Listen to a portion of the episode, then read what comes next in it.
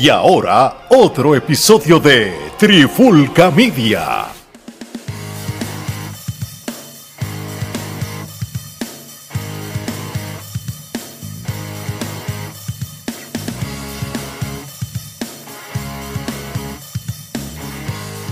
Saludos y bienvenidos a otro episodio de Trifulca Wrestling Podcast. Mi nombre es Omar Vázquez, me acompaña Geraldo Rodríguez y hoy vamos a estar hablando de lo que estuvo sucediendo el pasado domingo directamente desde Londres, desde el Wembley Stadium, donde estuvo AEW presentándose con el evento All In. Eh, la primera vez que se dio el evento All In involucraba a varias empresas, pero esta vez es un evento ya exclusivo de la marca de All Elite Wrestling. Y eso fue lo que estuvo sucediendo en Londres. Antes de eso, Gerardo, ¿cómo está? ¿Cómo estuvo esa longa de lucha libre? Bueno, mi hermano, esto es un comentario que siempre hacemos y creo que continuaremos haciéndolo hasta que por fin Tony Khan eh, tenga, la tenga la capacidad de poder eh, hacer sus eventos un poco más concisos. Eh, pero nada, un evento que ha dado mucho de qué hablar, ¿no? Porque... Por Revoluce, pero también fue bueno. No, por Revoluce y a la misma vez también, pues, este... Marcó un precedente, hizo historia, ¿no? Eh, para una empresa que no es este WWE. Podemos decir, Gerardo, que esto es algo que Alex, tú y yo lo habíamos discutido, no solo en la antesala, sino en muchos episodios antes, que AEW era como una competencia de WWE, pero no iba a, este evento iba a definir mucho. Si este evento era un fracaso, pues se, se colgaban como empresa. Pero al evento ser un éxito bastante rotundo y haber tenido la gran asistencia que tuvieron, eso demuestra que una empresa, como tú estabas mencionando hace unos segundos atrás, fuera de WWE puede llenar un estadio a una máxima capacidad de sobre 80 mil personas, 81 mil y pico de personas creo que habían allí. Eh, ¿Qué te parece esa premisa? Oficialmente IW se consolida como una competencia directa de la empresa más importante de lucha libre del mundo. Sin duda alguna, yo creo que a pesar de que WWE puede pensar que, eh, que, no, lo es. que no lo es o, tratan de hacer ver como que pasa desapercibida, yo creo que luego de esta gesta, ¿no? Eh, va a ser bien difícil para ellos pues decir que IW no representa. Ya no hay excusa. No, sin duda alguna, pero a la misma que vez... decían, no, los talentos no son clase A como son los míos, pero es que la mayoría de los talentos allá fueron tuyos alguna vez. no, y no, no solamente eso, sino Y son talentos también que tú no supiste utilizar y ellos le han sacado provecho. Correcto. Entonces, hasta cierto punto, lo que hay que plantear es si AEW va a tener la capacidad de eh, seguir eh, produciendo este nivel a largo plazo, porque pues bueno, ya luego de este evento, al final dijeron que el año que viene regresan a Londres para el próximo LIM 2024.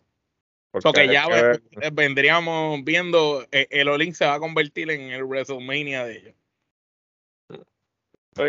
Técnicamente y a la misma vez este poder entonces eh, seguir expandiendo su influencia, ¿no? Porque ellos lo que van a hacer es hacer esto como un evento anual, a la misma vez eh, WWE, a pesar de que eh, va eh, anualmente, bueno, anualmente no, porque realmente no están cada yendo tres cada tres o cuatro años, pues entonces te pone a pensar que ellos están tratando de ganar ese mercado, ya Como que, establecerlo una vez anualmente, llenar ochenta y pico mil personas allí. Claro, y pues que obviamente el producto de ellos eh, tenga más eh, salida en ese mercado, porque pues obvio, WWE es WWE, siempre va a tener, eh, pero entonces a la misma vez WWE cerró lo de NXT UK y supuestamente iban a hacer otro proyecto, pero se ha quedado en nada, entonces habría que ver si AEW capitaliza ahora con el éxito de All In y entonces lo que hace es que empieza Ahora también... una cantera ya una cantera allá y, y, entonces porque pues hasta donde yo tengo entendido yo no sé si el acuerdo que WWE este tenía con Progress continúa eh, porque ya no tienen eh, episodios de Progress en, en, el, network en el network So, habría que ver si entonces AEW como que se mete por ahí y dice, mira, este, yo estoy aquí y pues entonces llegan a un acuerdo y, y quién sabe. Sería interesante ver qué puede lograr AEW si este, estableciera una presencia firme en el mercado británico. Así mismo es, interesante problema. Y bueno, vamos a comenzar rápido con el recap o el análisis la, ¿verdad? las calificaciones con el Kenepa Metro que le vamos a dar a todas las luchas de este evento. Vamos a comenzar con el Zero Hour o lo que ellos le llaman el, el Zero Hour, que viene siendo un pre-show básicamente. Eh, que ya yo creo que deben, ¿verdad, Gerardo? Como cortarlo a media hora, una hora está de más escuchar gente hablando estupideces. Yo eh, creo que debe ser media hora. Esas dos luchas y se acabó y empieza caliente el evento. Este, bueno, por lo menos eso sí, fueron dos luchas esta vez, Gerardo, no fueron ocho ni siete como, como nos tenían acostumbrados. por esa parte, pues le bajaron. NJF y Adam Cole derrotan a Ozzy Open, a Kylie Fletcher y a Mark Davis para coronarse los nuevos campeones en pareja de Ring of Honor. Este, para empezar, se veía venir esto y era una posibilidad de que si esto pasaba, pues era mejor porque te iba a poner en duda qué es lo que iba a pasar al final y pues sucedió algo que era uno de los escenarios que habíamos puesto, ¿verdad? En, en el tintero de cómo lo iban a hacer en el caso que ellos ganaran y fue el caso. Eh, la pelea estuvo muy buena para hacer la primera lucha, ¿verdad? Del pre-show. Entiendo que por el caliente que tiene NJF y Adam Cole es que o si Open eh, perdió los títulos con ellos. Pero entiendo que si llega a ser otro escenario y no llegan a ser estos dos tipos así, no llegan a estar tan calientes, no hubieran perdido. Entiendo que la lucha fue buena, pero tampoco fue una super lucha, fue una lucha que se protegió mucho lo que fue en JF y Adam Cole, aunque hicieron sus cositas, pero aquí la lucha, el crédito hay que dárselo a Fletcher y a Davis, que hicieron el trabajo grande y los hicieron lucir súper bien para hacer una lucha tan, eh, tan limitada en el sentido de que ellos no podían irse tú a tú mucho en esta lucha, pues tenían que luchar en el main event más, más adelante. Pero contigo eso, la lucha fue muy buena. ¿Qué te pareció a, ti? ¿Cuántas kenepas tú le das? Yo creo que esta lucha, yo por lo menos le doy cuatro kenepas porque fue entretenida para empezar lo que fue un Zero Hour, un pre-show. Yo le voy a dar cuatro canapas también, a mí me pareció bastante sólida, este, trabajó mucho con lo que es la historia que han estado trabajando tanto MJF como Adam Cole eh, durante los últimos meses y este, obviamente lo que había MJF planteado de la, patada, la, patada de canguro que finalmente la debutó y pues el público pues realmente se volvió loco. Se volvió loco con eso, eh, también obviamente el doble lazo vaquero. Y pero el doble lazo vaquero fue medio lazo vaquero porque la otra mitad no, no salió bien. Sí, no sé, pero aún así este el público reaccionó. El público, reaccionó y realmente pues lo mejor que tiene IW ahora mismo es MJF y Cole y yo creo que están este como dicen por ahí milking the cow y pues, pueden romper. O sea, mientras, mientras esté funcionando, pues síguele sacando provecho y definitivamente me gustó la lucha, fue entretenida, cuatro kenepas y creo que pues el único propósito por el cual le están este, dando eh, los campeonatos en pareja es porque probablemente se avecina un enfrentamiento con The Kingdom y por consiguiente Roderick, porque obviamente más adelante vamos a hablar del porqué de pero me parece que ese es el plan al que se dirigen con que ellos hayan ganado los campeonatos y sin eh, restarle mérito a los australianos, porque los australianos ciertamente eh, demostraron que se pueden ir de tú a tú están al nivel de cualquier, de cualquier luchador. Están al nivel y hicieron un tremendo trabajo y tienen un, o sea, espero Yo diría que... trabajaron más que los otros dos porque como los otros dos no podían hacer tanto. no, claro, sí, ellos, ellos fueron, los, fueron los obreros. Sí, este, llevaron la batuta en términos de, de venderlo de, de tal manera porque como... Nosotros hicieron los, los spots pero esta gente fueron los arquitectos de, de, la gran obra. Bueno, como, cuando agarró ese lazo vaquero, el selling que le hizo de ese lazo vaquero quedó cabrón, de verdad. tienen futuro. y, cuando NJF amenazó con tirarse, ¿verdad? Para afuera, los movimientos, las cosas. Ellos eh, lucieron muy bien. Estuvo muy, muy buena esa lucha. Y más adelante, cuando hablemos, ¿verdad? Del main event, este, que otra vez hablamos de Cole y NJF allá, hay, hay que discutir el hecho de que aquí vimos a Adam Cole y NJF en su versión Babyface ambos y en pareja. Y después al final los vemos en su versión máxima, yo diría, eh, con, otro, con otro personaje, que eso también te da a decir que estos dos tipos son tan y tan talentosos que tienen la capacidad de hacerte vender que son los más buenos y pueden ser los más rudos con, con un parpadeo en segundo, tú sabes. Incluso habían veces que tú pensabas que el favorito era NJF y de momento tú decías, no, es Cole. Y podían ser los dos, porque es que la cosa estuvo tan pareja, han hecho tan bien el trabajo y han trabajado bien esa historia. La versatilidad de ambos este, es impresionante y hasta cierto punto es como si estuvieras viendo, es como el meme ese de Spider-Man que se señalan. Eh, yo creo que, que básicamente en JF y, y, Adam Cole es eso, o sea, es como si se, si se estuviera viendo en un espejo, viendo el reflejo, pero obviamente eso es lo que hace interesante el feud, el hecho de que son tan parecidos, pero a la misma vez traen tantas cosas a la mesa que, que es, cool, es cool. O sea, es, muy bueno, muy bueno. Bueno, eh, nos presentaron a Mercedes Monet, que estaba sentada entre la multitud y tuvo una gran ovación en ese pre-show cuando la presentan. Obviamente sabemos que ella está, ¿verdad? Lesionada, Gerardo, porque si no, quizás hubiera sido parte de este evento, ¿verdad? Sin duda, este, el propósito tengo entendido que era ese, este, de ella no haber seleccionado, pues que debutaran en uno de los eventos grandes, ¿no? Y qué mejor evento que este para debutar. A la misma vez, yo creo que este es una bendición disfrazada, ¿no? Porque de haber debutado en este evento, quizás no le hubiesen dado la importancia que o la exposición que amerita la llegada de ella. Y tuvo buena exposición como estuvo, porque la presentaron como una superestrella de lucha libre mundial desde el público y hablaron de ella y no luce mal y tuvo su momento y en el evento también la vuelven y la enfocan, tú sabes, le dieron su spot como quiera.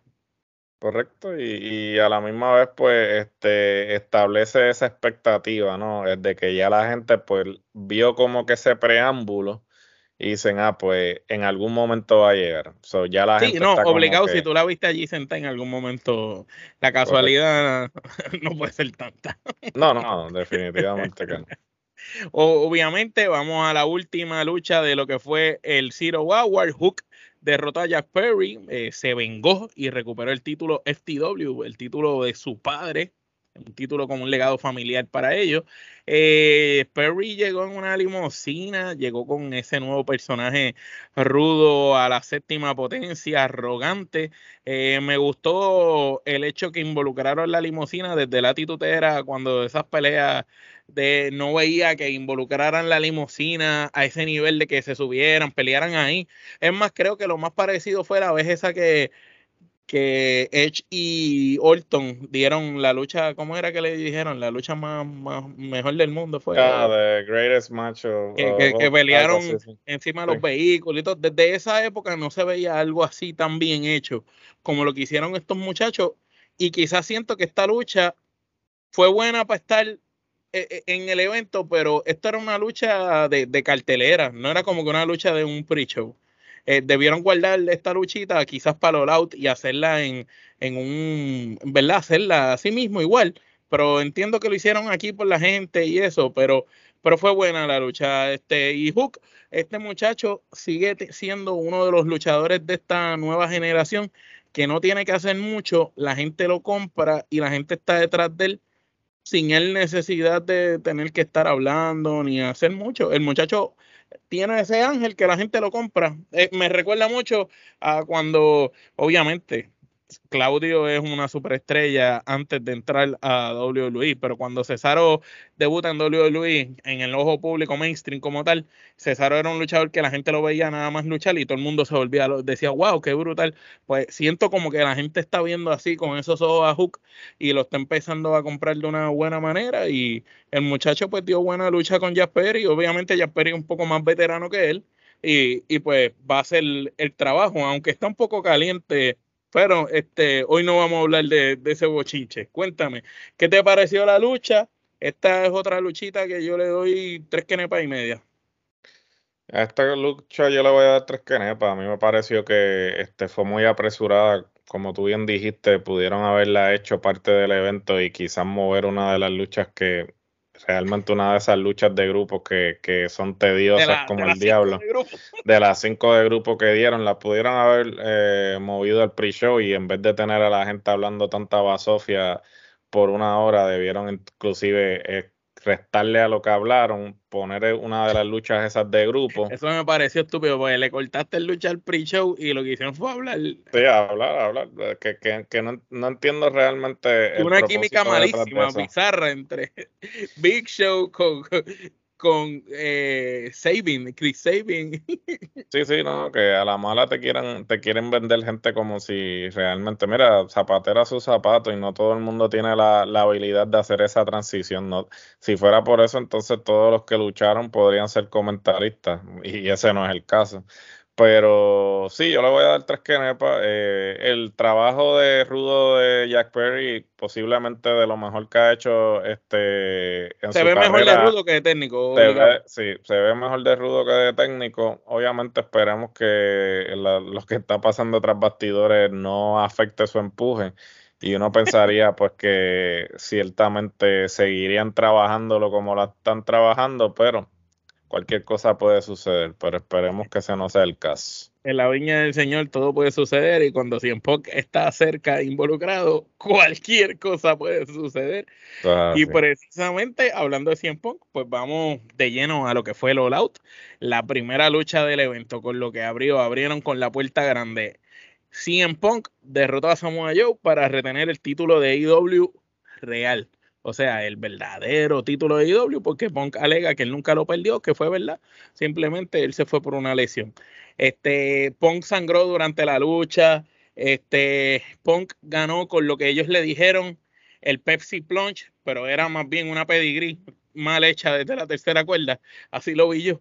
Este, pero como quiera, la lucha estuvo buena. Nosotros habíamos anticipado, ¿verdad, Gerardo, en la antesala, que Punk y Joe no iban a dar una lucha mejor que las que ya han dado en, su, en sus mejores momentos de juventud, cuando los dos estaban en su prime, tú sabes. Mejor que esas luchas de antes no iban a dar, pero sí tenían la capacidad de poder este, revisitar esas luchas que habían dado y hacer una pieza diferente.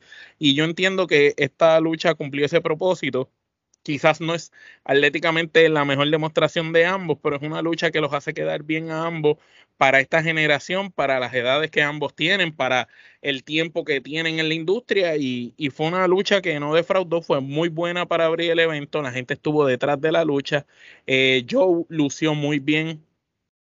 Eh, incluso, no sé cómo tú lo ves, pero desde que estaba haciendo lo de la serie, esa yo pienso que él ha bajado bastante de peso y se ve mucho mejor eh, dentro del cuadrilátero en su condición de ring que lo que se veía incluso cuando estaba en NXT y en, y WWE. Este, sin embargo, allá, ¿te acuerdas que decían que ya él no servía para el ring, sino que se quedara comentando? Y yo pienso que ha sido de lo mejor que IW ha sabido trabajar, este, ha sido a Joe una vez llegó a las filas de ellos y lo demostró en esta lucha. Esto fue una lucha que esto es un main event en cualquier tipo de evento a nivel mundial dos nombres reconocidos, dos grandes luchadores. A mí me gustó la lucha, estuvo entretenida. Eh, no sé si Punk se cortó de más cuando cayó allá abajo o, fue un error de cálculo, pero lo vi sangrando como que demasiado. Este, para lo que fue, no tenía que estar para lo que fue, lo como si se estuviera desangrando. Yo creo que se le fue la mano con, con la yen. con la navaja, sí. Y, pero fuera de eso, ¿verdad? La lucha fue muy buena. Yo creo cinco kenepas para empezar el show y, y, y, y este nuevo versión de Cien Pong que está entre Rudy y técnico.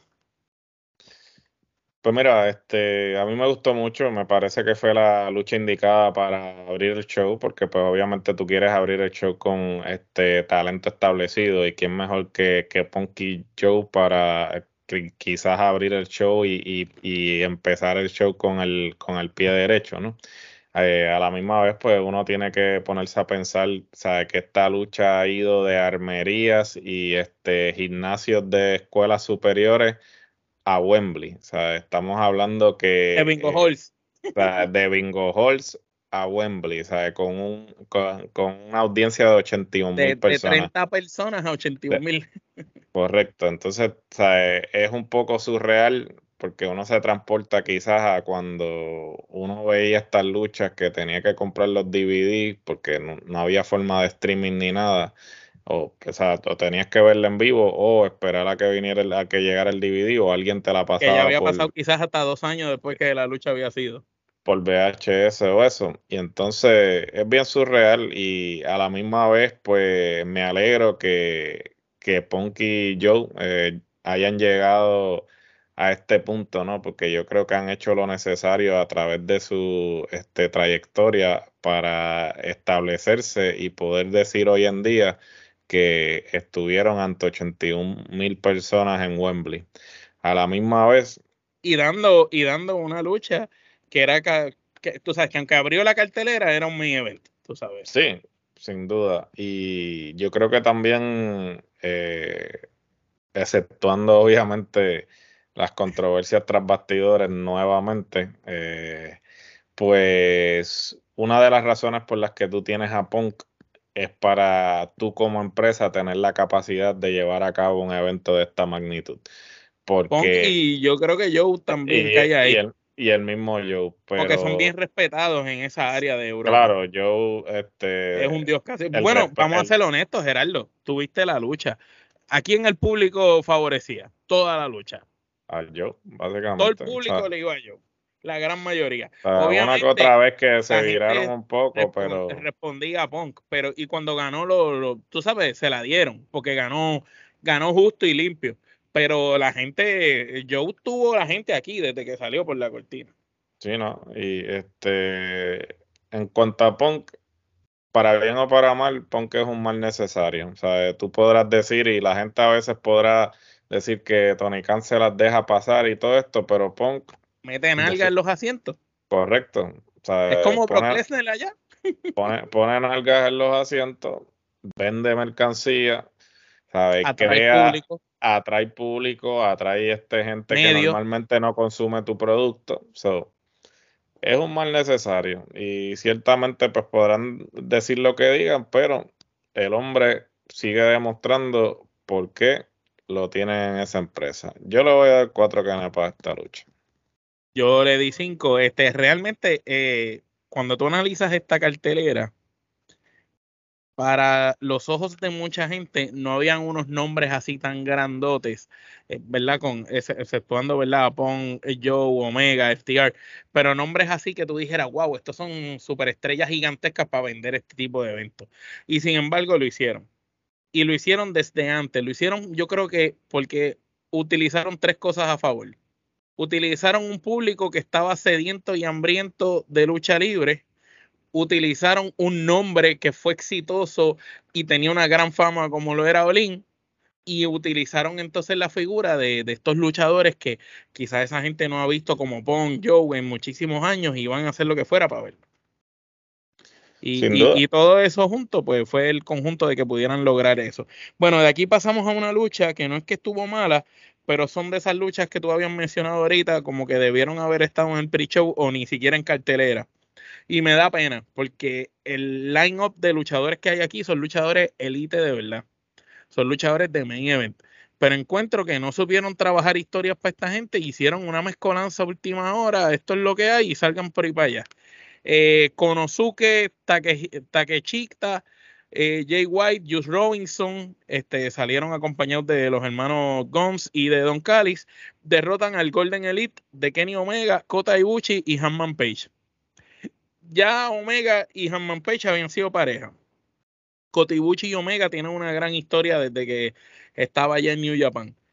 Pero esta combinación de Goti y Omega salieron hasta con la ropa iguales, los mismos colores, este, con Hammond Page luchando con estos otros tres realmente no sé. Este, yo hubiera preferido ver a, a Jay White y Robinson contra Ibuchi y Omega y el vaquero no, no debía estar en la ecuación. No sé. Como quiera, no, no creo que era una lucha para estar así como que en la cartelera. Este, lo, lo mejorcito que vi fue el final, que fue inesperado. Yo pensaría que hubiera ganado el grupo Omega. Y al final, cuando Omega hace el B-Trigger a Robinson, este, después sale eh, taquechita y, le, revoca, ¿verdad? Y, eh, hace un paquetito y gana de sorpresa y todo el mundo se quedó sorprendido. Eso fue como lo mejorcito. Esta lucha no es que estuvo mala, fue normal, tampoco vi cosas grandísimas para los nombres que hay. Yo le doy tres quenepas a esta lucha, ¿qué te pareció? Y tus impresiones de la misma. Yo le veo a tres quenepas, realmente esta lucha no es nada diferente de lo que hemos visto ya huele mil veces. Eh, me parece que como tú bien dices, para los nombres que tenía realmente eh, en papel parecería que iba a ser mucho más de lo que realmente fue. Eh, si te hubiera esperado Ibuchi volando, White, Robinson. Eh, aquí básicamente el más que brilló fue Omega, porque Omega fue el más a spots que tuvo y después de Omega, el, vaquero. El, White como villano fue brilló, pero ah. más nadie. Pero una lucha más del montón, nada, nada impresionante realmente. Pero, pero el mejor que salió, ¿cuál fue? Eh, Taquechita, porque pues, le ganó a Ah, no, eh, y ciertamente lo que están logrando es pues de este establecer ese tipo que establecer a Taquechita de manera que se vea fuerte, ¿no? Le están haciendo el favor está en él este, correr con el batón, ¿no? Porque le están poniendo todo en las manos. Vamos a ver cómo el hombre maneja, porque sabemos que AEW no siempre es muy acertado cuando le, dan el batón a la gente, ¿no? Este, mucha gente, mucha gente se lo ponen todo en bandeja de plata y, la cagan. So, muchas veces, a veces en vez de batear, se le cae, se le cae el bate. Correcto, se le cae el bate o lo, o lo ponchan. So, vamos a ver, pero sí, que pues, para esta lucha. Bueno, de aquí pasamos a, para mí, la lucha favorita mía de la noche. Eh, lo habíamos anticipado que podía ser una, una gran lucha nuevamente. Eh, para mí, esto es un ramillete que nepa. Entiendo que para mucha gente también. FTR retienen los campeonatos en pareja ante los John. La importancia de esta lucha no es solo ver cuál de las dos parejas era la mejor, porque la serie estaba empate sino la importancia de esta lucha, yo creo que es una importancia para la división de parejas en el mundo. ¿Sabes? Hace más de 20 o 30 años no había quizás una lucha tan importante de pareja en un lugar tan importante con tanta gente que tuviera el prestigio que tuvo esta lucha y la cobertura que tuvo esta lucha. Y esto es, la división de parejas por año había estado en el sótano. WWE en un momento dado hizo un buen trabajo, la subieron, ahí sale FTR y toda esta gente, pero en AEW también tenían grandísimas parejas y han habido como ups and downs, momentos en que la división de pareja coge su auge y vuelve y baja, pero yo encuentro que esta lucha nos confirma lo que ya sabíamos. FTR, sin embargo, es la mejor pareja de esta generación y, van a estar ahí entre las mejores. Eh, era por un momento me asusté y dije, diablo, los gloriosos, no sé, yo creo que tú pensaste lo mismo. No puede ser que se la den a los John Box cuando vi eh, los, falsos finales y que el Shadow Machine este, no resultó. Yo dije, mm, no puede ser que se la den a los gloriosos, pero al final eh, eh, ganó FTR y fue de las luchas que más me disfruté. Incluso cuando FTR logró ganar, yo me sentí en casa como, ¡guau! Entonces ganaron mis caballos, me dio una emoción que no me dio ninguna otra lucha en, en, años. La, última vez que me dio esa emoción fue cuando vi los briscos precisamente con FTR, este, que la primera vez. ¿Qué te pareció esta lucha? ¿Fue o no fue ramillete? Y cuéntanos tus impresiones de lo que para mí fue el mejor combate de, ese evento. Esta lucha fue un ramillete definitivo. Este, sabíamos que con sus dos luchas previas, esta tercera no iba a defraudar, ¿no? Aunque bien difícil siempre luego de que tú has luchado ya dos veces previas, pues este... Y la primera vez que luchaban las dos parejas con tanta gente también. Correcto, llegar a alcanzar este esa, esa misma magia que, que, que alcanzaste en esas dos primeras luchas. Lo interesante aquí es que ellos tomaron eh, muchos de los spots de, de, esas dos primeras luchas y los integraron a esta como para hacer referencia a esos dos combates que los comentaristas hicieron buen trabajo también. Correcto, que eh, eh, eso también hay que darle crédito a ellos porque ellos hicieron cada vez que sucedía algo que había sucedido en los combates previos, este, hacían referencia a ello. También el hecho de pues, que se tiraron todo hasta el lavamano, eso también este, pues, dice mucho porque pues ahí los dos lucen. se hicieron las eh, movidas de ambos se hicieron las movidas de ambos, ¿sabes? Que es como que una manera de, insulto, como que ah, te voy, te voy a tratar de ganar con tu, con tu propio final. Y verdad que este por un momento te hicieron dudar. Tú también pensaste, Ah, no, yo pensé lo mismo. Yo, pensé que, yo pensé que inclusive con lo que había pasado con, con Cash, de los problemas que tuvo legales, pues que le, le iban a quitar el campeonato, pero gracias a Dios, pues no fue así. Este, entonces, el hecho también de, eh, por ejemplo, el, eh, también el tributo que le hicieron a la lucha de, de Bulldog y, y, en, el SummerSlam del 92, eso me gustó mucho, creo que fue un, buen toque, e, es, irónico, ¿no? Porque... Eh, Igual que se nos olvidó decir, Punk y Joe este se, se a Hogan y a Hogan sí hicieron este hicieron un vacilón y también y el otro y, el otro también Punk, y, también Punk hizo un tributo a Funk también a, Terry Funk. Cuando le hace la llave de la pierna también. Sí sí no eh, y fue interesante el 450 que, que, hizo Wheeler, este, le quedó, a pesar de que obviamente lo falló. Se comió, este, se comió la lona, pero fue buenísimo. Se comió la lona, le quedó muy bueno. Eh, y el final fue perfecto. el IQ de Dax en el ring está a otro nivel, porque analizando a Steel, ellos son perfectos como pareja, pero cuando tú ves, Dax es como, como la mente maestra de la operación cuando tú ves las cosas que Dax hace dentro de ring, este, cosas sencillas, pero son cosas que te dan una lógica increíble.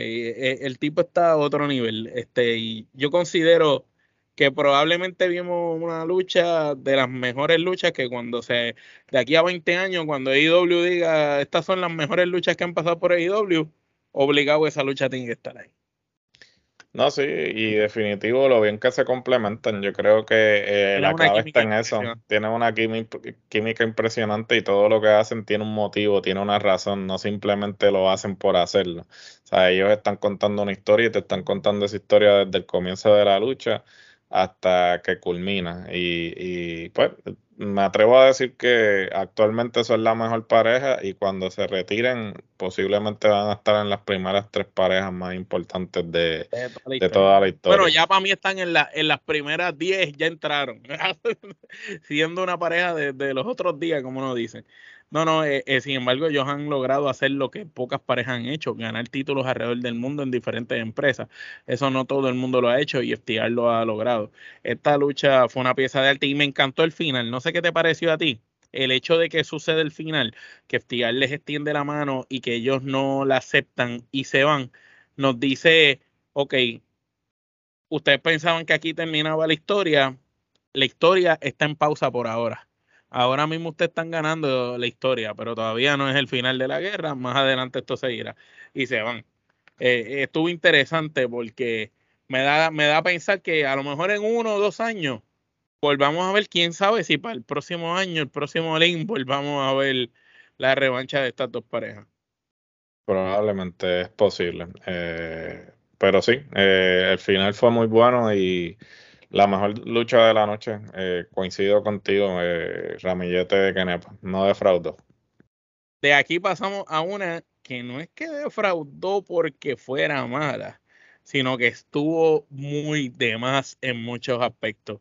Eddie Kingston, Orange Cassidy, Shock Taylor, Trent Barretta y Pen Tercero Miedo que no entiendo ni cómo Eddie Kingston y Penta están con los best friends, como que no hacen química, pero los mezclaron, igual que también mezclaron a Moxley, Claudio y Wheeler, que son parte del Combat Club, los mezclaron con Santana y Ortiz, este, para el Estadio Stampede, esta es la tercera vez que se, hace, esta lucha y yo entiendo que debe ser la última ya porque ya como tú superas esta lucha, ya no hay nada que no hayas visto antes en los antiguos Stampede y esta que, que se pueda lograr, tú sabes.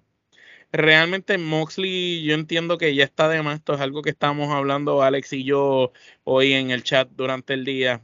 Ale, que no pudo estar en el día de hoy grabando este episodio, pero yo sé que este comentario es como básicamente lo que él y yo estuvimos hablando, que Moxley ya y AEW tienen que entender que, que, tú sabes, esta cuestión de la sangre y la brutalidad tiene que como que bajarle un poco, tiene que parar ya, tú sabes, ellos no son una indie, se comportan como una indie cuando hacen este tipo de cosas y ya es demasiado las cosas que hacen, ya es demasiado. Orange Cassidy, fíjate, como digo una cosa, digo otra. Lo que me gustó de esta lucha es que le quitaste probaste a Orange Cassidy, a Shock Taylor y a Trent Barreta, le diste como que los tenías, vamos a ponerlo así en palabras de la calle, como tres pendejos que lo que saben es hacer reír a la gente y entretener, y los pusiste de verdad a joderse los pantalones con tipos que de verdad son unos salvajes. Y lo demostraron aquí. Ahora, sin embargo, tiene a Penta tercero miedo. Hicieron la mierda esa como que él se va y después viene Penta Oscuro que vino Penta Oscuro y lo que vino fue vestido de rojo, estaba vestido de negro anterior, como que no, no supieron vender eso. Y sin embargo, Pentagón tiene un historial de lucha sangrienta y, y grotescas como la que tuvo con el mismo vampiro en lucha underground y las que tuvo en México en la AAA, que si hubieran dejado que, que Penta se luciera un poquito más, pero fue como que no quisieron darle más protagonismo a Penta y toda esta lucha pues giró en torno a la brutalidad de Moxley y hasta dónde él podía hacer. Este, y verdad, pues Eddie Kingston, que pues que es de estos luchadores que es el menos que hace, pero hace mucho con, con las cosas que hace cuando las hace. No sé qué te pareció esta lucha. Yo le doy tres quenepas y media, derramamiento de sangre total. Fue entretenida, pero fue demasiado larga también, de las más largas de la noche. Debieron haberle hecho más corta. ¿Qué te parece esto? Y el hecho que ganen los Best Friends.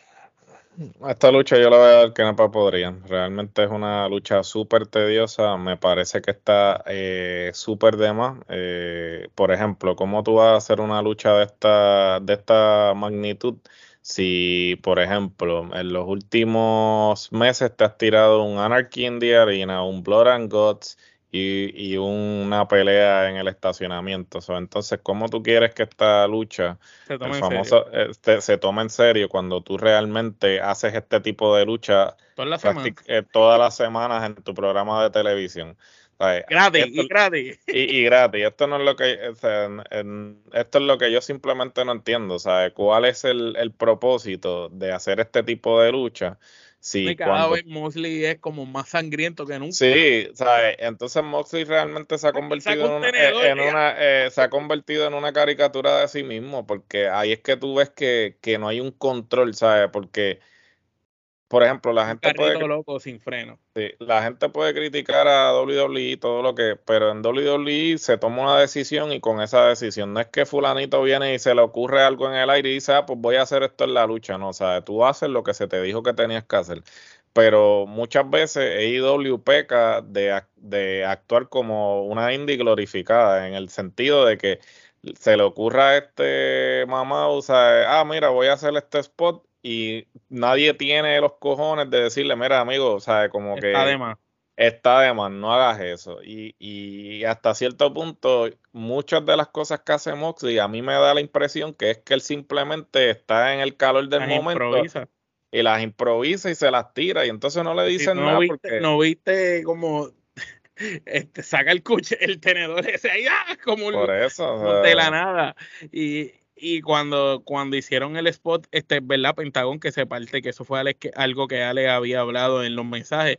Eh, están en la escalera, se parte la escalera, ya la escalera no es safe. En vez de botarla para el carajo y hacer otra cosa, no, aguántale la trapo escalera que ya está partida y vamos a treparnos a hacer el spot para a, eso es lo que me refiero. Que, a tomar riesgos innecesarios. tomar riesgos innecesarios, spot tras spot. La lucha estuvo larguísima sea, me parece que. Eh, no porque no mezcla que Santana y Ortiz están con, con el Blood Combat. Por eso lo, tampoco trajeron allá a la mala, ¿sabes? Porque esto era simplemente para que todo el mundo pudiese participar de la cartelera. No había razón de ser, porque son personas que realmente ni siquiera. Eh, esto parecía los Survivor Series de, antes que, que juntaban gente así, eh, eh, que sí, juntaban gente random y después los hacían como que un solo grupo, ah, que los Ultimate Warriors, sí, era como que este eh, ¿cómo, sí, Legend of Doom este, con Legend of Doom con este Ultimate Warrior, que, o sea, un, un desmadre, a veces eran grupos que tú decías como que wow, eh, esto no combina, pues algo así. O sea, eso parecía más bien un Survivor City de los viejos que juntaban a todo el mundo ahí a, Dios que reparta suerte. Y un derramamiento de sangre innecesario. Innecesario, lo, de los palos esos de... Lo, de, lo de los palos de Mosley, eso estuvo de más. Este, eh, eh, él lo quería hacer, incluso que él quería hacerlo para él lucirse con lo de los palos. Eso estuvo tú no, tú, no, eres una empresa que sí, tú no eres GCW, tú no eres esa empresa, o sea, tú no puedes. Es que como él viene de ahí, eh, está acostumbrado a eso. Por eso, pero es que, es que eh, o sea, eh, tú tienes que, que dejar cosas para cierto, o sea, tú tienes que dejar que el espectador. Pero hace todo, que ya no, no hay nada. Ya, ya no hay nada que realmente tú digas, ah, wow por eso yo dije, ¿qué puede pasar e-, esta lucha? ¿Para que no vale la pena que tú lo hagas más? Porque ¿qué es lo que puede pasar? Lo único innovador que yo vi aquí, que me sentí que estaba viendo la película de, de Bloodsport, fue que Rich Cassidy cogió una botella con un cubo, rompió, se puso tape y, le metió el puño ahí para por hacer eso, pero, ¿sabes? Por eso te digo que son cosas que tú dices como que ¿Cuál es la necesidad? ¿Cuál es la necesidad? Si, o sea, eh, no sé, de verdad. Yo te digo, esta lucha fue que Nepa podría y te, y te dio sangrar. Porque Claudio no sangró, Kingston no sangró mínimo. Porque esa gente no van a estar, esa gente no van a estar este, tajeándose cada vez que quieran, porque no hay necesidad. ¿sabes? Ahora, eh, Moxley, derramamiento de sangre. Ahora, Orange Cassidy, Shock Taylor y Trent, Trent por lo menos, Trent Beretta cogió la pela de la, este tipo, cogió una escalpiza y Orange Cassidy le dieron duro a los dos. Le dieron duro, duro. Sí, le dieron duro, pero, o sea, vuelvo y repito. Le dijeron van arriba, pero se van a joder. Yo, yo, también. Bueno, de, este derramamiento de sangre vulgar y grotesco, pasamos a un momento que fue interesante. Eh, la lucha de mujeres de la noche fue muy corta. Yo entiendo que debió haber sido más larga. Debieron quitarle eh, espacio a la lucha anterior. Debió haber sido más corta y la de mujeres un poco más larga. Eh, me gustó que Saraya entró con la canción de We Will Rock You y vino acompañada de su familia pero a la misma vez verla con esa super entrada, a la misma vez me asustó y dije, ok, ya sé lo que va a pasar en el final con mucha probabilidad. Eh, porque yo dije, ellos, ellos, a diferencia de WWE, que te hace las megas entradas con los luchadores, y tú sabes que si Motorhead estaba en la esquina de Triple H cantando la canción, pues Triple H iba a perder. Porque tuvo una entrada cabrona, pues iba a perder con Undertaker. Pero acá no, acá tú sabes que si veías en AEW tú ves una super entrada, pues tú te imaginas que va, va a ganar este ya. Eh, la lucha no estuvo mala, pero sí lo que habíamos hablado. Te diste cuenta que el público favorecía a Britt Baker bien brutal durante la lucha. Britt Baker fue la que debió haber ganado, eso lo habíamos discutido nosotros en pre-show. Eh, Tony Storm, eh, la cuestión con Saraya, ahora parece que van por una riña ya dos eh, no, no, es algo como que la gente reaccionó súper brutal. Hikaru Chida eh, lució muy bien, el público estuvo bastante a favor de ella también con, los, con las movidas, porque es una gran luchadora. Pero aquí la favorita del público era Britt Baker, obviamente Saraya es de allí, y igual que Tony, y y pues va a tener más el, el, favor del público. Cuando ganó Saraya, pues se vio como un premio de consolación. Lo sentí yo delante de tu familia. El reconocimiento que no te dieron aquellos, te lo estoy dando yo. ¿Qué te pareció la lucha? Yo le doy tres quenepas. Tampoco es que fue una super lucha por el tiempo que tuvo. Yo le voy a dar dos quenepas. Eh, esta lucha definitivamente un poco predecible.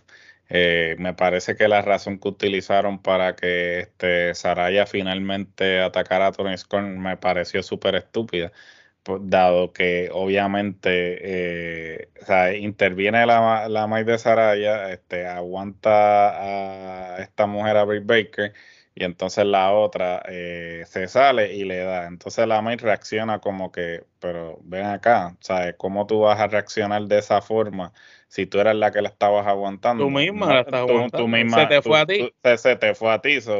realmente entendí que ese, ese motivo, pues, lo, encontré, lo, encontré estúpido. Debieron haber puesto, quizás puesto la semilla previo a de que se viera como que ya estaban teniendo como que enemistad y que entonces en la lucha ahí culminara como que, vamos, ah, o sea, llevo sí, no, y, y, bien bien traído por los pelos el hecho que Rubisojo sale corriendo después y dice, cuidado con el cuello, cuidado con, el, cuello. ahora te preocupa el cuello.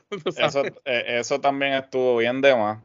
Este, no solamente eso, sino el hecho de que, ok, perfecto, como tú bien dijiste, le estás dando el momento a Saraya, está, está, en su, eh, está en su casa, está con su familia, la, no, obviamente no la van a poner a ir abajo y toda la cuestión, pero ok, lograste ese cometido. ¿Qué pasa con la división de mujeres en este eh, de, ahora que ella es campeona? Ah, Porque definitivamente la, la división de mujeres todavía deja mucho que desear. Entonces, tú lo que quieres es tener una persona que pueda estar constantemente luchando y Saraya no es como que y Saraya no es como que la persona indicada este porque ella pues a duras penas compite. Bueno y esa lucha se vio bien limitada Gerardo. Ella ahí luchó como si estuviera con las manos en yesa por eso, o sea, y, a eso es lo que me refiero, o sea, eh, eh, es este simplemente eh, es el, el fanservice es para obviamente complacer a esa audiencia, porque no ibas a poner a la, a la local a ir abajo. Pero, hubiera planchado a Ricardo Chida. A largo plazo, ¿cuál es tu plan con la división? ¿Sabes? ¿Qué vas a hacer? ¿Sabes? Traíste un montón de mujeres a tu división y entonces ahora estás hablando o estás enfocando a Mercedes como que para eh, eventualmente traerla. Que podría hacer algo bien con ella es Baker, que tiene fama así. Bueno, Baker, la misma Tony Storm sería tremendo oponente para Mercedes. Pero no con el personaje que le dieron ahora. No, por eso. Y ese, la jodieron también. Ese, e, ese, es el detalle. E, el, por eso es que ya tenían que, que separar a Tony Storm de Saraya, porque eso es estupidísimo, porque realmente Tony Storm en ningún momento necesitaba de Saraya. Si técnicamente Tony Storm estaba en mejor sitial de lo que estaba Saraya cuando, cuando llegó. Entonces las unieron y lo que hicieron fue como que apagarle el momento un, poco a, las tres, las degradaron a las tres. Las degradaron a las tres cuando no era necesario ponerlas juntas, porque cada una de ellas tiene la capacidad de poder este, brillar por sí sola. So, ahora que se separaron, yo espero que obviamente vuelvan a trabajar a Tony Storm como lo estaban trabajando previo a unirse con Saraya y que eventualmente, pues, si Mercedes viene, pues antes de echársela a Britt Baker, pues entonces que tenga un feudo con Tony y entonces eventualmente cuando concluya con Tony, pues entonces vaya y por Yo sentí cuando yo vi la reacción del público con Baker, yo sentí, coño, el público la compra ya como una estrella.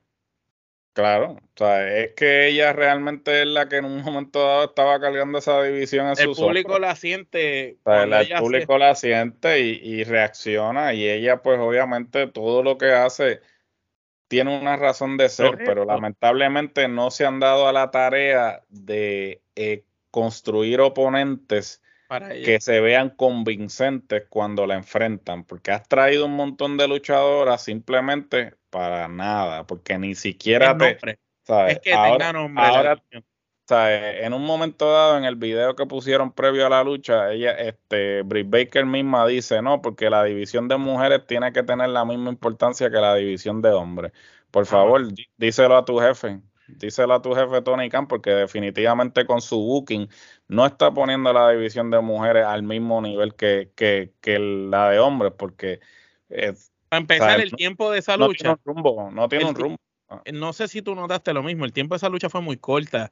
para hacer una lucha de campeonato de cuatro mujeres. De cuatro mujeres, claro. Estoy totalmente de acuerdo. Debieron haberle quitado tiempo a la mierda de lucha esa del, del Stampede, que de verdad que fue una pérdida de tiempo y, y, darle más tiempo a esta lucha, que era una lucha. Por lo menos 10 minutos más que hubiera tenido la lucha, hubiera sido hubiese, mejor. Hubiese sido mejor, pero pues decidieron dárselo a, estos a los huevones estos de a la lucha anterior. ¿Cuántas quenepas por eh, We Will Rock You de Queen? yo le voy a dar dos quenepas. Eh, yo le doy tres. Eh, ciertamente, lo que sí hay que darse a la tónica, no es catimo en gasto para la producción ni la ah, no, definitivamente, esto se tiene que haber gastado y, en esta próxima lucha que, que vamos a ver, eh, o sea, se tiene que haber gastado su buen billete, porque para mí el mejor momento de esta lucha fue la entrada, fue, fue la entrada de, Sting y Darby por la canción, porque yo siempre yo inclusive pensé que cuando él hizo el regreso a WWE iba a salir con esa canción, porque esa es la canción de la canción del de, antaño. Y, cuando salió, yo me, ah, eso fue, eso me, me activó, dije, ¡y a diablo!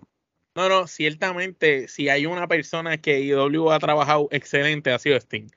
De la manera en que WWE nunca supo trabajarlo, ellos lograron encontrar la fórmula de que él esté presente en la empresa, no sufra tanto, haga sus spots y luzca súper cabrón, esté invicto al día de hoy todavía y a la misma vez mantenga su legado sin mancharlo, que es difícil para, para, el, para la edad que tiene Sting y que siga trepando a un ring. Y es difícil, que siga luciendo bien. Y hay que dárselo, Sting es un caballo, sigue siendo un icon, de verdad. Esta lucha, Darby Allen y Sting derrotan a Swerve Strickland eh, que vino con Prince Nana y a Christian Cage. Una combinación extraña, el que Swerve esté con Christian Cage. Ya hemos visto combinaciones extrañas cuando Swerve estaba con este, con, con el gordito. Eh, con Kid Lee. Con Kid Lee y ahora, ¿verdad? Con, con Christian Cage.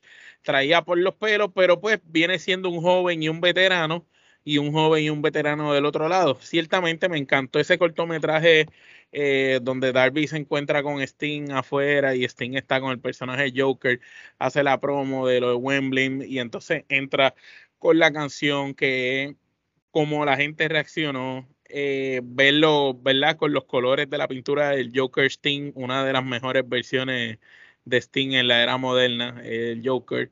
Este, incluso yo, yo cuando vi a Sting interpretando así que tipo Joker, yo decía, tienen que dejar a Sting hacer, hacer una de las películas de Batman, le quedaría brutal el personaje. Y, y, me gustó, me gustó, a pesar de toda esta lucha fue buena. Un comentario que Allen me había dicho que voy a comentar como si fuera él, este Darby Allen si sigue así, no va a durar mucho como luchador y se va a joder su carrera porque mire que tirarse dos veces encima de la caja esa de metal está cabrón y desde donde se tiró, eh, se tiró encima del ataúd ese y eh, eso lo que hace es lastimarle la espalda, este, ese muchacho si sigue así va a cortar su carrera, siendo un súper, súper talento porque es de los personajes más interesantes eh, y es un tipo explosivo con una, con una rapidez, una agilidad increíble en ese ring y es interesante. Esta lucha estuvo diseñada, ¿verdad? Para que Sting y Darby lucieran bien. Con todo y eso me gustó el hecho de que Christian pues trae el, el tape Ah, y le amarra las manos a Darby. Y estamos viendo un lado de Christian que no veíamos.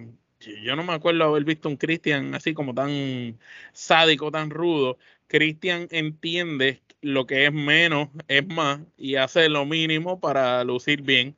Eh, sin embargo, del otro lado, pues vimos a Darby tirarlo todo. Incluso Sting se tiró ese movimiento que estuvo además encima de la mesa, pero le quedó cabrón.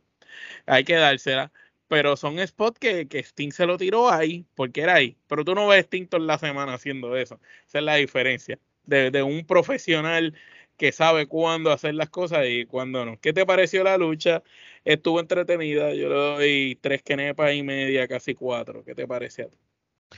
Yo le voy a dar tres quenepas. Este, me pareció buena, pero vuelvo y repito eh, que la fatiga quizás de el maratón que fue el Stampede pues afectó un poco esta lucha. Eh, yo creo que eh, una de las cosas que también íbamos a hacer mención, ¿no? Es el orden de las luchas.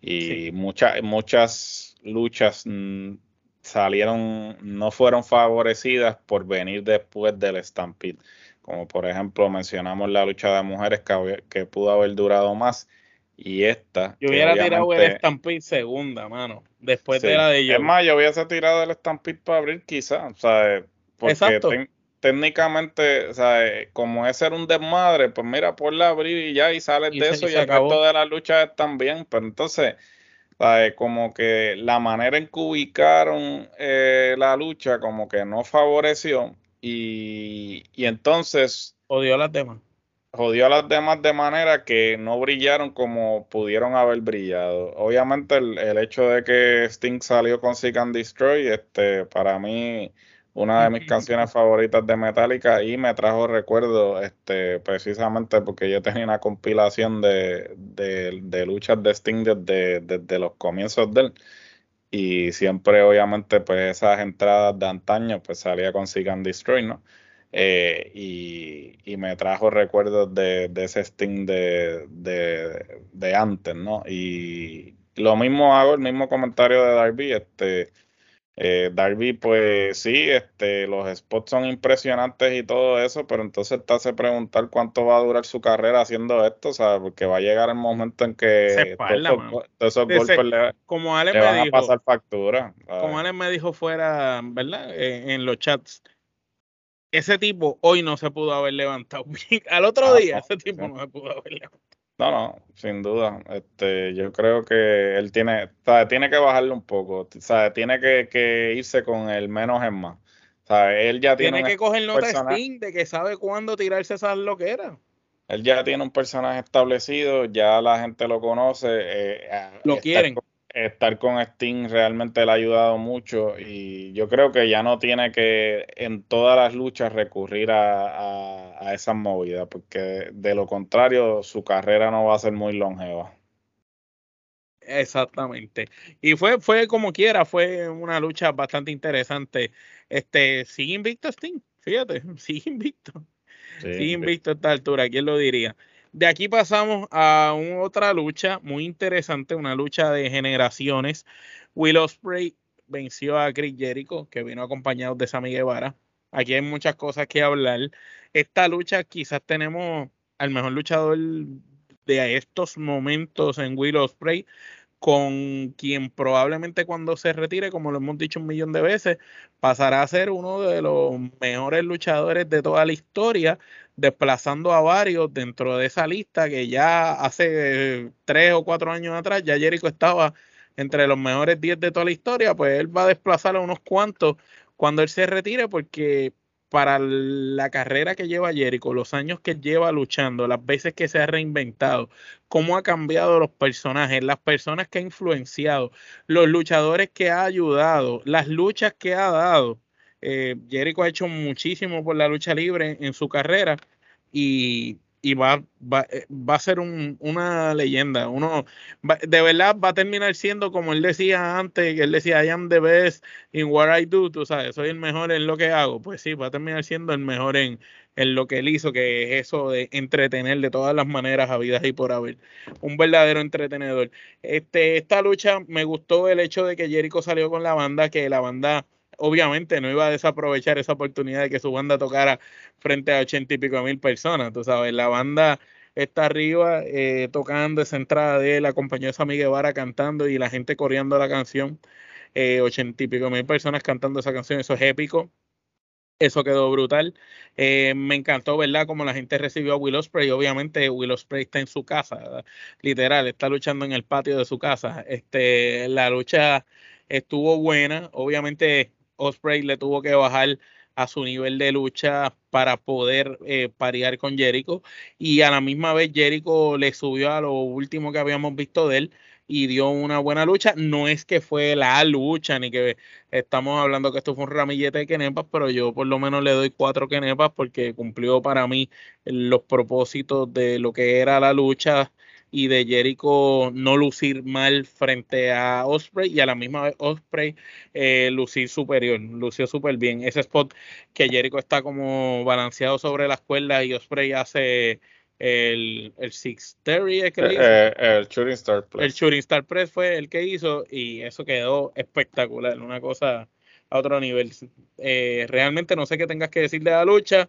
Háblanos de eso y háblanos del final de de lo que estamos hablando fuera de grabación, que aparentemente se, Sammy se, él se va molesto con Sammy Guevara, lo que pensamos nosotros que Sammy va a ser la próxima persona que Jericho ayude. No, este, mira, esta lucha eh, fue lo que fue. Este, yo particularmente pues, le, le doy tres, le doy tres quenepas. Eh, sin embargo, este, tengo que admitir pues que para tanto Jericho como Osprey, obviamente Osprey era el que le bajó un poco, pero a la misma vez, este, ahí es que tú sabes el, si es bueno, de, de, después de bajarle, porque él podría fácilmente tratar de hacer las 20.000 piruetas que hace, pero sin embargo él sabe que con un luchador como Jericho no puede hacer eso, entonces él ajustó su estilo a, para poder parear con Jericho y eso entonces... Me recordó tanto a AJ Style cuando luchó con Jericho. Correcto, y cuando luchó con el mismo Jeff Hardy que le tuvo que bajar 20, o sea, y es que tú te das cuenta quién es realmente un luchador porque tiene el coeficiente luchístico necesario para decir, eh, tengo que ajustar mi, estilo. Tengo que ajustar mi estilo para que esta persona no luzca mal, para que ambos podamos lucir. Y entonces eso hay que darle un... Y a la misma vez beneficiarse él de, de estar con una leyenda como Jericho. Correcto, y a la misma vez, pues eso aumenta su, su resumen porque otros van a observar esa lucha y van a decir, ah, coño, con este yo puedo luchar, porque mira, mira cómo este le bajó para, para, para, poder, porque para bailar se necesitan dos y ciertamente eh, logró ese cometido. Y Jericho este le tuvo que subir para lo que está acostumbrado en estos últimos yo te diría, desde la lucha de Omega con Jericho en Wrestle Kingdom, esto es lo más fuerte que Jericho ha hecho. Correcto. Y, y también, pues, el Shooting Star Press, eh, Express, como tú dijiste, fue la movida. Este, también el hecho no hay, de No hay spot. Si hay un replay de la semana, ese es de, el replay del mes. Ah, no, ese es el del mes, sin duda. Eh, eh, fue la movida. Y entonces Obviamente, pues como mencionamos, como estábamos hablando tras bastidores, la falta de interacción entre eh, Jericho y Cáliz, pues este se nota que eso ya pues lo dejaron a un lado. Este, murió, murió ahí. Sí, y entonces el hecho también de que pues eh, ya Jericho mostró algo de frustración hasta hacia Sammy Guevara, pues te hace eh, entender que el próximo feudo que se va a estar llevando a cabo es Jericho y Guevara y que pues hasta cierto punto pues tiene sentido porque Jericho aunque no se ve este, mal físicamente yo entiendo que ya le está bajando un poco y posiblemente ya está como que con miras a estar ya más tras bastidores que como talento además de que pues él tiene su banda y otras cosas que hace fuera de la lucha libre que asumo que antes de quizás irse, no se va a ir completamente, no se va a retirar del todo. Sí, pero, antes de cogerse un receso. De, tomarse un receso, pues ¿Verdad que desde que él empezó en AEW, él no ha cogido un receso largo, así como los que cogían en WWE? No, sí, largo como tal, no. Él se ha porque, ido eh, porque él se ha ido de gira y eso, pero no como en WWE, que se iba a un año, dos años y volvía. Correcto. hasta cierto punto, pues eh, habrá que ver cómo, cómo va a ser este, este próximo feudo con él. Eh, por ejemplo, lo de poner a, a Cáliz este, con Osprey me parece un poco extraño. Estuvo además por el hecho de que Osprey iba a ser obviamente técnico, porque no importa lo rudo que él fuese, pues estaba, era, eh, estaba en su, o sea, estaba de local. No, y como quiera en la lucha, Jericho estaba así buscando trampas y artimañas para vencerlo, o que el rudo era Jericho. Correcto, ¿sabes? Que, que mm, Es, un poco contradictorio que tú pusieras a Cáliz este, con Osprey, sin embargo, el que estaba actuando como rudo era Jericho. Es como que. No, y, que Guevara ayudando a Jericho también en un momento dado. Eso, eso, eso me, me, perdí un poco. Pero sí, este, le voy a dar tres kenepas. Muy bien, muy bien. Es, e, es, interesante lo que Will Ospreay demostró frente a toda esa gente con Chris Jericho. Y como tú dices, ahora muchos luchadores veteranos van a decir contra. Este muchacho sirve para también nosotros hacer algo con él y, probablemente hagan algo muy bueno con él. Y este, este muchacho, yo sé que el futuro, Will Spray, eh, es el futuro desde hace como 5 o 6 años. Y ahora yo creo que está en su mejor momento. Bueno, aquí pasamos a una lucha que debió haber sido mucho más temprano en la cartelera. No encuentro. Oh, o en el, O en el pre-show. No entiendo por qué debió haber estado aquí casi coestelar. Eh, The Acclaim eh, junto a Billy Gunn vencieron al House of Black y se coronaron los nuevos campeones de trío. Por lo menos la gente estuvo pompeada, la gente estuvo detrás de la lucha. La entrada de House of Black estuvo cabrón, le rindieron tributo a Bray Wyatt, que se nos olvidó decir también que FTR tenían las banditas en los brazos de Bray Wyatt, de Brody Lee y de Jay eh, Brisco. Este, en, ¿verdad? En conmemoración a los caídos eh, recientemente. Y a la misma vez, en esta lucha, ¿verdad? House of Black, cuando salen, este, creo que fue Body Murphy el que tenía el quinque, que, que eh, como un quinque, como, como el que usaba Bray Wyatt. Y apagaron las luces, que de por sí la entrada de ellos es oscura, pero obviamente todo el mundo prendió los celulares como si fueran los Fire, la, Fireflies, y, y, quedó, quedó muy bien eh, eso. Y, me gustó, me gustó la entrada de, de, House of Black, estuvo interesante, ellos con las caretas, me gustó eso. Este, Diaclain y Billy Gunn son una química interesante, graciosa y a la misma vez la gente está con ellos. Este, pero esto no es algo que se ve que va a durar a largo plazo mucho, eh, ellos como campeones de trío. O no sé qué tú, qué tú piensas de esto. Tampoco fue que la lucha fue la gran cosa, encuentro que la que habían hecho anterior ellos en, un Dynamite gratis, de, hecho, había sido mejor que esta lucha pero contigo eso esta no fue mala. Le doy tres quenepas y media. House of Black, donde está, no, no van a hacer lucir mal a nadie. Y de Acclaim han demostrado que tanto Max Caster como Anthony Bowen son tremendos, tremendos talentos. Y Billy Gunn, pues lo hemos dicho ya antes, se está metiendo de la buena porque Billy Gunn se ve mejor que cuando luchaba antes. Yo creo que de sus contemporáneos era el, luchador con mejor físico y más impresionante que se ve de todos ellos. ¿Qué te parece esta lucha y qué opinas de que esta lucha fuera la coestelar de la noche? Esta lucha yo le voy a dar dos canepas. Eh, sigo con el mismo tema de que... te interrumpa. ¿La hicieron coestelar por la entrada y el tributo a Bray Wyatt por las luces porque estaba oscuro ya esa hora o qué tú crees? Quién sabe, realmente eh, quisiera poder entender la lógica eh, de Tony Khan a veces, pero tratar de entenderlo sería este romperse la cabeza.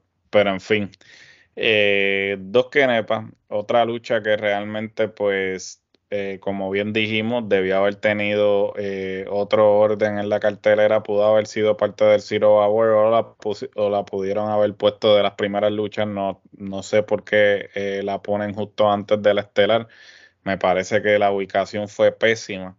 Eh, también el hecho de que Acclaim fuera arriba, ok, entiendo que Acclaim pues tenía el favor del público y todo eso, pero me parece un poco contradictorio que hayas pasado todos estos meses estableciendo, el, eh, estableciendo el House of Black, eh, vendiendo los sólidos para que entonces ahora pierdan los campeonatos, que lo único que puedo entender es que hiciste eh, los pusiste a ganar para el fanservice, para, porque obviamente... Y el eh, miércoles se los quite. Y el, y el miércoles se los quite. O, el, fin de semana que viene se los quite, que eso es lo que estoy Te daría esperanza.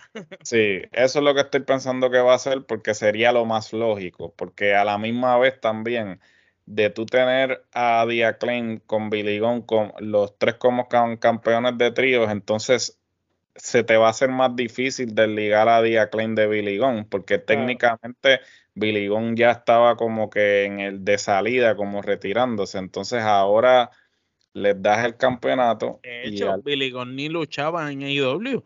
Billy Gunn era agente en AEW y de la nada cuando sus hijos empezaron a, empujarlo, pues él salía con ellos y salía con estos muchachos. Cuando los hijos rompen la relación con Mascaster y esta gente con los Scissor Boys, pues ahí él, él escogió el bando de los Scissor Boys. Y, de y ahí de momento empezó Billy Gunn a luchar, pero él no estaba ni luchando, tú sabes. Que correcto, que, no tiene razón de ser. Realmente cuando, cuando lo vienes a ver, pues es, es el booking sin sentido constante de que, ¿sabe? Pasa, yo no, tengo, No tengo tríos, vamos a meterlo ahí. Sí, eh, no, no, tiene sentido, ¿no? Sin embargo, tienes a Moxley, a Utah y a, y a Claudio, que son parte de un establo y son tres. Y Brian, que es el cuarto, está lesionado, pues utiliza esos tres como Por eso que eso, eso, se, eso tendría más sentido y de ellos ir arriba pues tú podrías entender, ok, pues, o sea, eh, por lo menos le gana un equipo que es igual de convincente, porque el Blackpool, el Blackpool Combat Club lo han establecido también como una facción fuerte, y yo podría entender, pero estás poniendo a Klein por encima de los que han sido los campeones, yo no sé por cuántos meses, ¿para qué? Mejores campeones de trío, porque solamente han habido dos, dos parejas campeones de trío importantes, que fueron los, Phoenix y Penta con Pac y el House of Black, que de hecho, ellos, a ellos se los quitaron ellos. Correcto, pero no sé, yo le voy a dar los Kenepa y mala ubicación en la cartelera y no sé, otra lucha de grupo sin Tony Son. Sí, de, la, de las cinco que hubo, porque casi todos eran luchas de equipo. Bueno, mi gente, de aquí pasamos al main event de la noche, la lucha estelar NJF eh, contra Adam Cole. Me encantó la transición de, de lo que ellos hicieron en la primera lucha a cómo ellos salieron aquí. Aquí cada cual salió en su rol. Adam Cole salió, Adam Cole Baby con su canción Su Apogeo. En JF salió una entrada espectacular. Me encantó la entrada en JF. Me recordó a esos WrestleMania viejos que venía el rincito chiquito y lo iban empujando. Eh, eh, y, él con la careta del Devil, la canción tocada como en instrumentos. Eh, la canción de NJF quedó brutal. Me, gustó la entrada.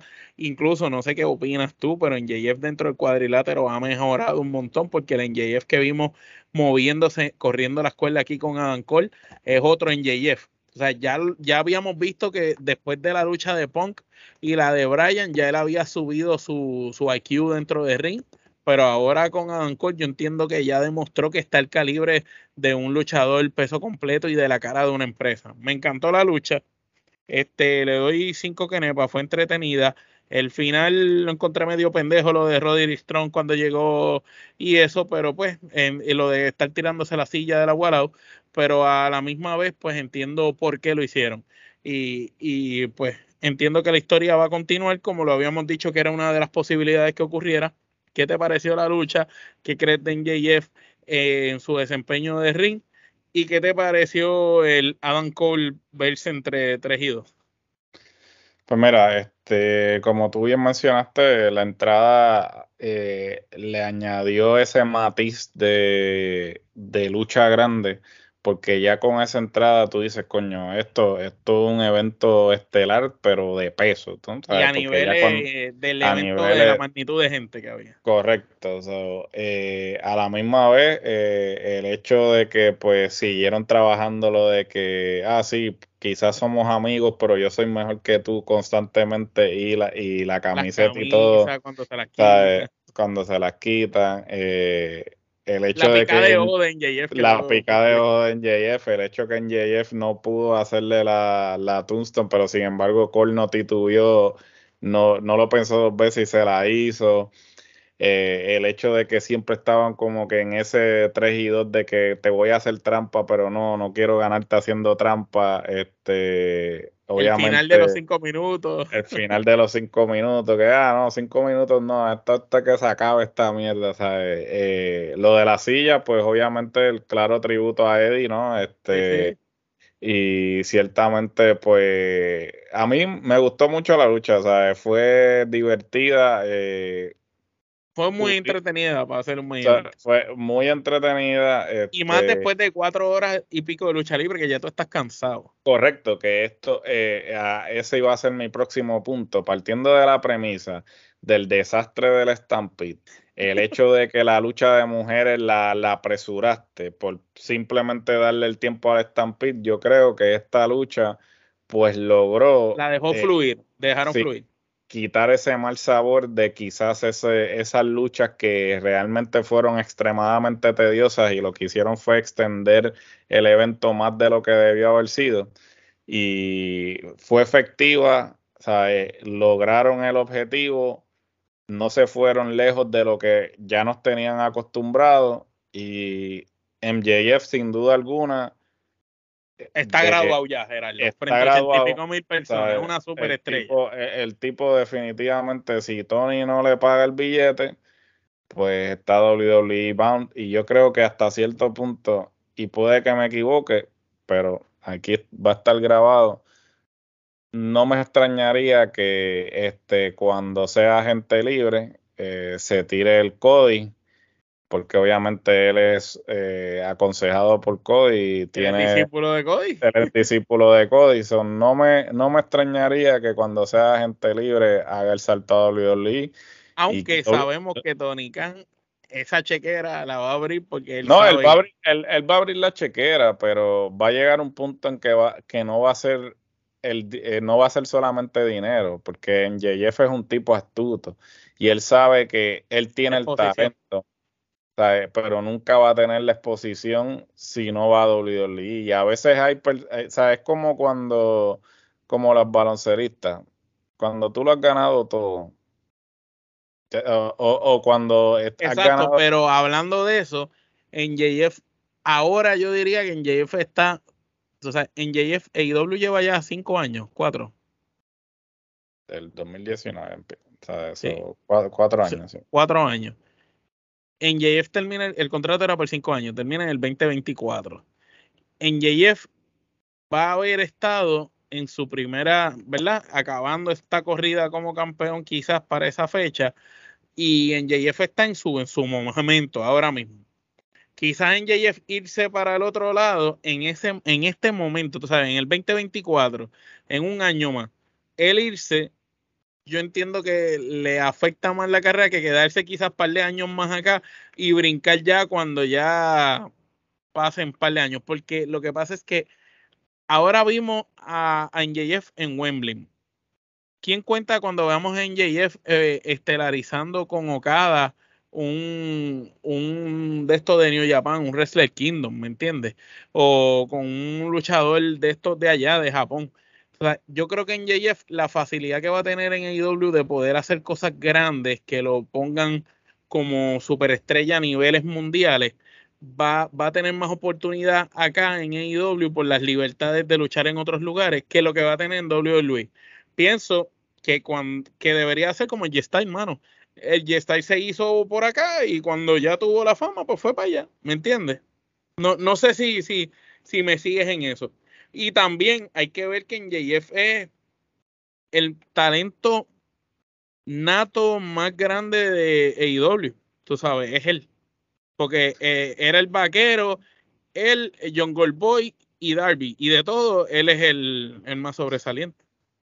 Bueno, pero Ah, si lo ponemos, si lo, si lo ponemos, si lo ponemos en perspectiva, todos de alguna manera u otro, porque ni- por ejemplo, Pues Sting yo entiendo que todo se va era la fran eh, eh, eh, era franquicia, pero a, a fin de cuentas terminó, terminó en WWE. Obviamente era porque WC WCW se había ido a pique, pero como quiera, él pudo haber simplemente no haber pisado nunca WWE y que ahora en retrospectiva debió haberse quedado así y nunca pisar WWE porque pues ya vimos cuál fue el trato que le dieron que hasta cierto punto pues mancharon su legado y gracias a Dios pues él ha tenido respetaron, no o respetaron. sea, no, no respetaron que su como tú dices, gracias a Dios que AEW existió, porque si AEW no llega a existir, Sting Esa Nos quedamos con aquel la, sabor. la última impresión que hubiésemos tenido de él. Eh, sin embargo, pues eh, es como la gente que te dice, ah, hasta que no luche en tal sitio no me voy a sentir realizado.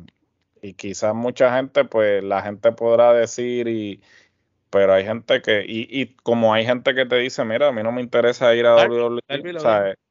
A mí no me interesa ir a WWE, yo soy feliz haciendo y mira, perfecto, pero en JF en particular, eh, No, él es el prototipo de WWE.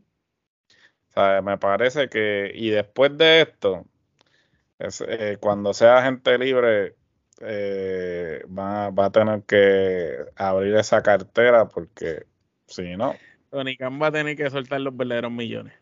oficial. Bueno, que cabe destacar que no sea el caso como Cody, porque acuérdate que Cody mencionó que no fue que WWE le ofreció más chavos que Tony Khan.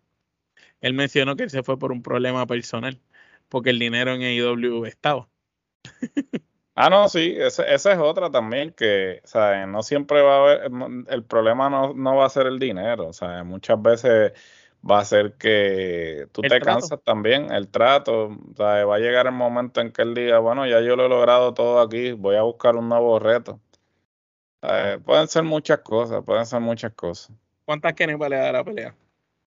Yo le voy a dar cinco kenepas a esta pelea. Me pareció que este se eh, reivindicó las metidas de patas de, del evento. Del evento, sí. ¿Y qué tú crees? Este Adam Cole y JF para rato es lo que debe de haber. Pues eh, con esto de las parejas sí, porque pues los feudos potenciales que pueden haber de ellos como pareja. Este... Y, cómo subirían el nivel de pareja también. Correcto, y, y, entonces, por ejemplo, pues me imagino que ahora pues trabajarán lo de Roderick y este trabajarán un feudo con The Kingdom, que debe ser un, un feudo excelente porque eh, tendríamos a, a Taven y a, y a Michael, al marido de María, se me olvida, a Mike Bennett. Ah, este, y, va a ser interesante esa lucha porque pues tiene eh, cuatro personalidades que son bien particulares. Este, arrogantes todos. arrogantes todos y, y, va a ser interesante ver esa lucha a pesar... ¿Y qué papel va a jugar Roderick?